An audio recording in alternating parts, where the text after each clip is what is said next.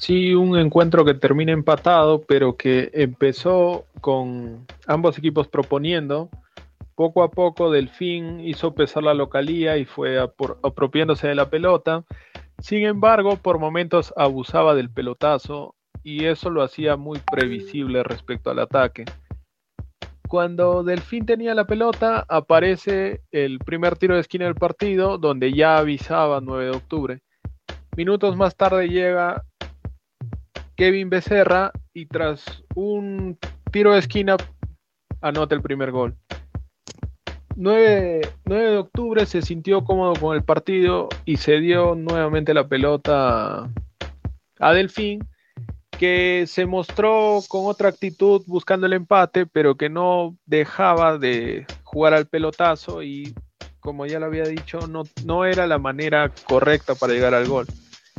Así es como acaba el primer tiempo el segundo tiempo inicia con un replanteo, no en formación, pero sí en estilo de juego que tiene Delfín. Pone la pelota más al piso, aparece más Chicaiza y es así como logra llegar con mayor peligro al arco rival, pero nuevamente le faltaba definición para llegar al empate.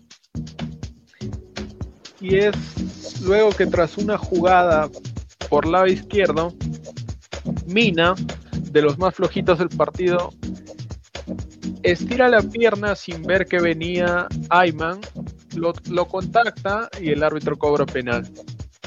Y Chicaiza convierte este penal, le da el empate a Delfín, que buscaba el 2 a 1, pero eh, no tuvo la eficiencia para anotar el gol 9 de octubre optó por las contras.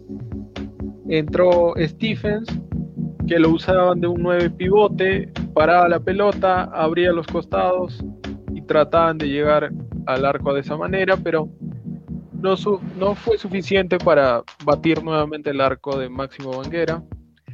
A priori, por estilo de juego, 9 eh, de octubre estuvo mejor para ser visitante, pero esto es fútbol y cualquier cosa puede pasar la próxima semana en la que 9 de octubre recibirá a Delfín.